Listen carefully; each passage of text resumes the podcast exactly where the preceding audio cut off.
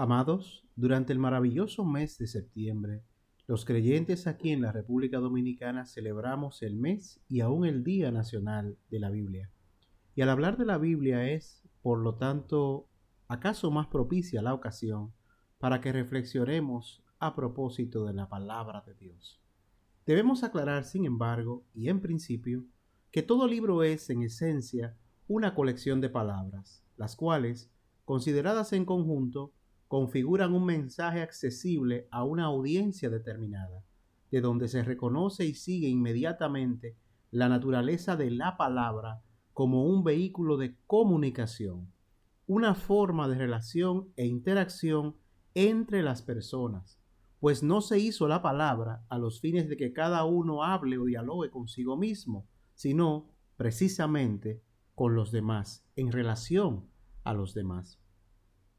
Según la Real Academia de la Lengua Española, la palabra es la representación de un significado. Es un recurso con el cual contamos las personas para sugerir a otros los misterios y emociones que ocupan nuestros pensamientos, el contenido de nuestras almas. Parecen en principio insignificantes las palabras, a tal punto que cualquiera de nosotros las derrama por montones a cada hora de su día y sin embargo, hay palabras, definitivamente, hay palabras que pueden marcarnos toda una vida, alegrarnos el día o arrebatarnos el sueño por las noches. Por palabras, hoy algunos corazones se unen y, en otra parte, sangre es derramada. El apóstol Juan inicia su relato de las buenas noticias, el Evangelio, que le fue presentado por nuestro Señor Jesucristo precisamente con estas palabras. Citamos, Antes de que todo comenzara, ya existía aquel que es la palabra. La palabra estaba con Dios y la palabra era Dios. Cuando Dios creó todas las cosas, allí estaba la palabra. Todo fue creado por la palabra y sin la palabra nada se hizo. De la palabra nace la vida y la palabra, que es la vida, es también nuestra luz. La luz alumbra en la oscuridad y nada puede destruirla. Dios envió un hombre llamado Juan para que hablara con la gente y la convenciera de creer en la luz. Juan no era la luz, él solo vino para mostrar quién era la luz. Y la luz verdadera pronto llegaría a este mundo aquel que es la palabra estaba en el mundo.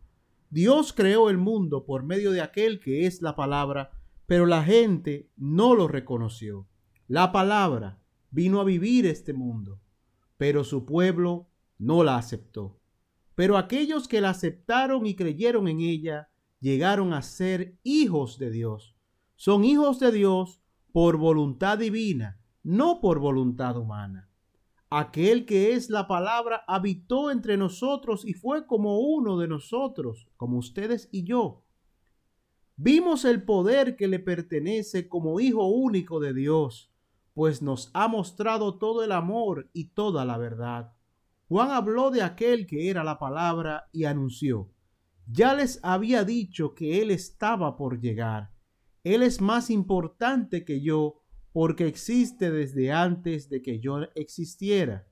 Dios nos dio a conocer sus leyes por medio de Moisés, pero por medio de Jesucristo nos hizo conocer el amor y la verdad. Nadie ha visto a Dios jamás, pero el Hijo único, que está más cerca del Padre y que es Dios mismo, nos ha dado a conocer el amor y la verdad.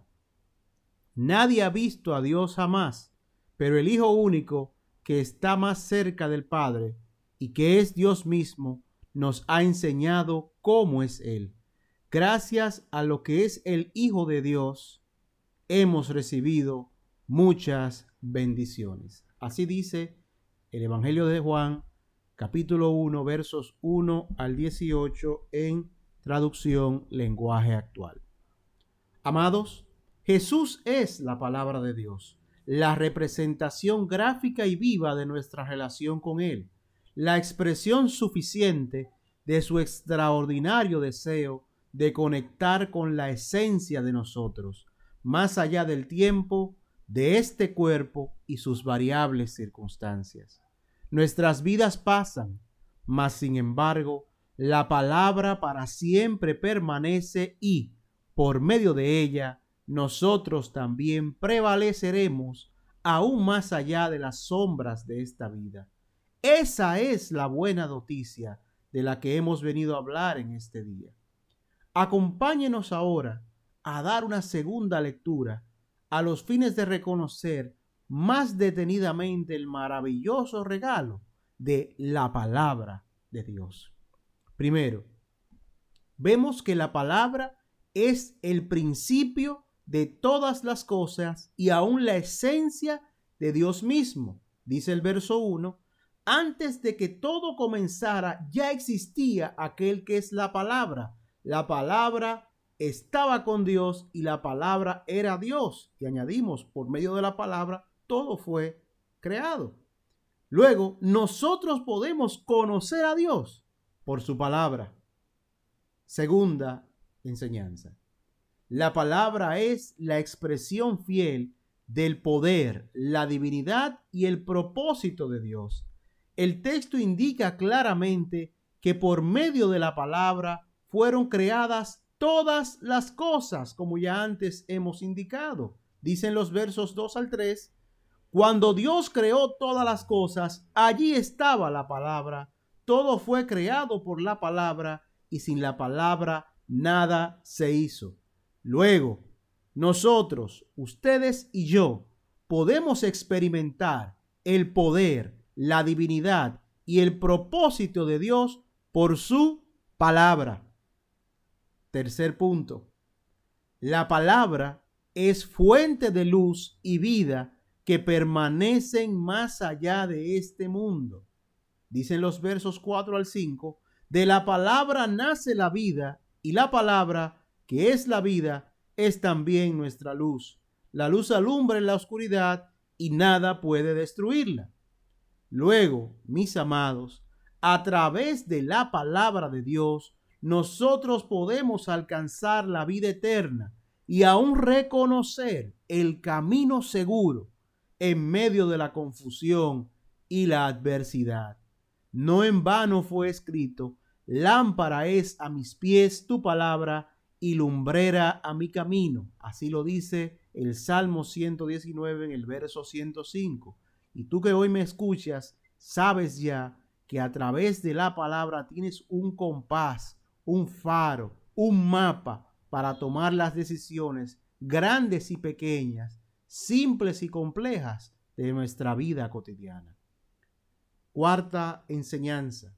La palabra nos convierte en hijos de Dios. Dicen los versos 10 al 13, aquel que es la palabra estaba en el mundo. Dios creó el mundo por medio de aquel que es la palabra, pero la gente no lo reconoció. La palabra vino a vivir a este mundo, pero su pueblo no la aceptó. Pero aquellos que la aceptaron y creyeron en ella, llegaron a ser hijos de Dios. Son hijos de Dios por voluntad divina, no por voluntad humana. Luego, amado oyente, por medio de la palabra de Dios, nosotros, los creyentes, tenemos la posibilidad de ser reconocidos como hijos de Dios, no por nuestra propia voluntad o méritos, sino como resultado de la gracia y el amor de Dios. Quinto punto, derivado de la lectura de nuestro pasaje central. La palabra de Dios nos muestra todo el amor y la verdad de Dios. Valga la redundancia, los versos 14, 16 y 18 dicen, Aquel que es la palabra habitó entre nosotros y fue como uno de nosotros Vimos el poder que le pertenece como Hijo único de Dios, pues nos ha mostrado todo el amor y toda la verdad. Dios nos dio a conocer sus leyes por medio de Moisés, pero por medio de Jesucristo nos hizo conocer el amor y la verdad.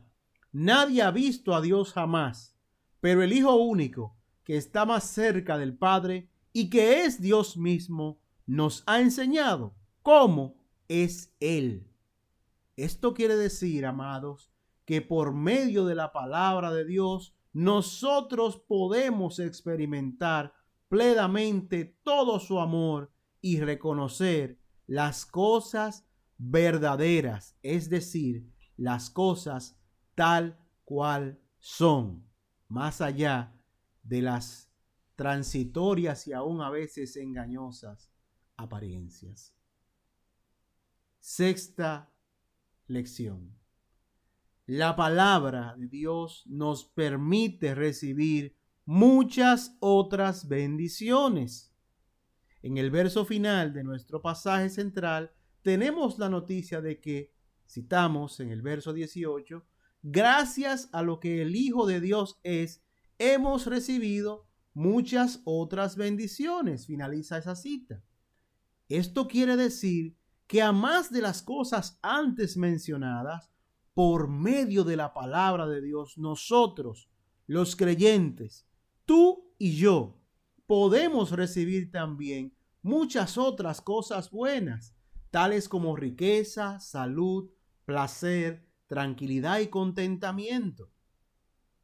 Desafortunadamente, hoy en día como antaño en los tiempos de Jesús, y aún desde el principio de la creación, son muchos quienes se acercan a Dios con la esperanza de recibir recompensas materiales, una solución inmediata a sus problemas o algunas otras cosas vanas. Al respecto, la palabra nos revela que la búsqueda y obtención de tales cosas, si bien a menudo necesarias, y para el disfrute nuestro por Dios a menudo son dispuestas, no son lo esencial del Evangelio. Insisto, aquellas cosas buenas, deseables, apetecibles y hasta aparentemente necesarias para esta vida mundana en la que nos desenvolvemos, no son lo esencial del Evangelio.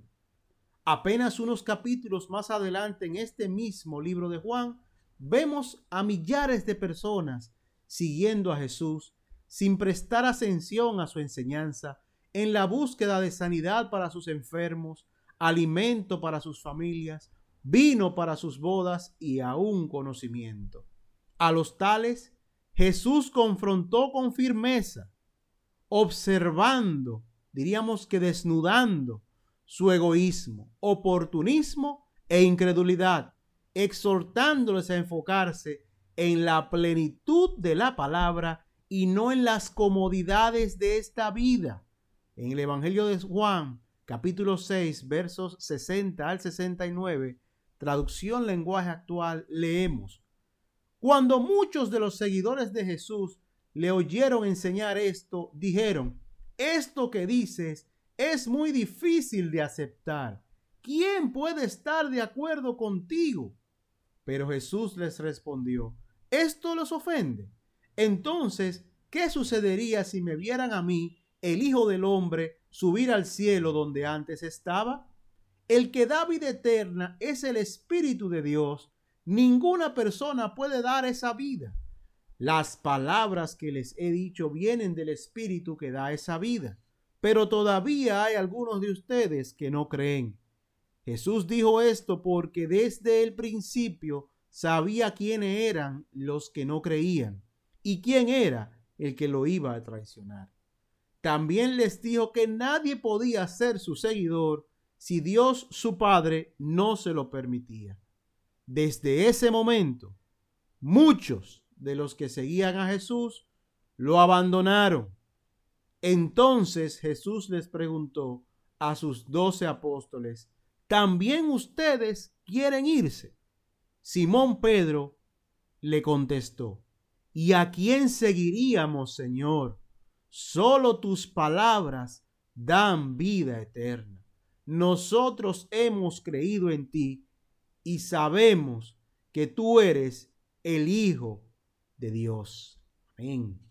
Esta deserción de los discípulos fue tan grande que algún tiempo después en el libro de los Hechos de los Apóstoles vemos que solamente desde los tiempos del inicio de la administración de Jesús hasta su posterior muerte y resurrección, fuera de los apóstoles apenas fueron halladas solo dos personas de sexo masculino.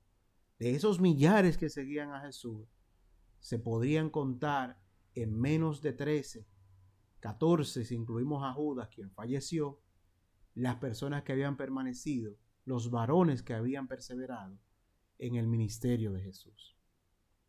Amados, el Evangelio no es comida, riqueza, salud, amores, placeres o solución a las cosas mundanas. Ciertamente, como aquellos que abandonaron a Jesús antaño, muchos de nosotros somos atraídos a Dios en principio en la búsqueda de un beneficio inmediato. Mas, sin embargo, al entrar en contacto con la palabra de Dios, aquellos que por la sola gracia de Dios mismo han recibido el milagro de la fe, observamos cómo opera en nosotros el milagro de la santificación. Esto es una transformación que paulatinamente nos libera de una vida egocéntrica dominada por la pasión y el pecado, transfigurándonos hasta convertirnos en la imagen terrestre del único Dios vivo. Al respecto, leemos en la epístola a los romanos capítulo 6, versos 20 al 23 de la traducción lenguaje actual. Cuando ustedes eran esclavos del pecado, no tenían que vivir como a Dios le agrada. Pero, ¿qué provecho sacaron? Tan solo la vergüenza de vivir separados de Dios para siempre. Sin embargo, ustedes ya no son esclavos del pecado, ahora son servidores de Dios y esto sí que es bueno, pues el vivir solo para Dios les asegura que tendrán la vida eterna. Quien solo sirve, perdón, quien solo vive para pecar, recibirá como castigo la muerte. Pero Dios nos regala la vida eterna por medio de Cristo Jesús, nuestro Señor. Finaliza la cita. Evidenciamos así que la palabra nos libera del imperio del pecado, transformándonos en el verbo de Dios aquí en la tierra. Gracias a ella, a la palabra de Dios, no seremos más oidores olvidadizos, ni turistas de la gracia, o aún cristianos de ocasión, sino más bien hacedores y colaboradores entusiastas de la obra de Dios de aquí a la eternidad. Estas son definitivamente palabras de vida eterna.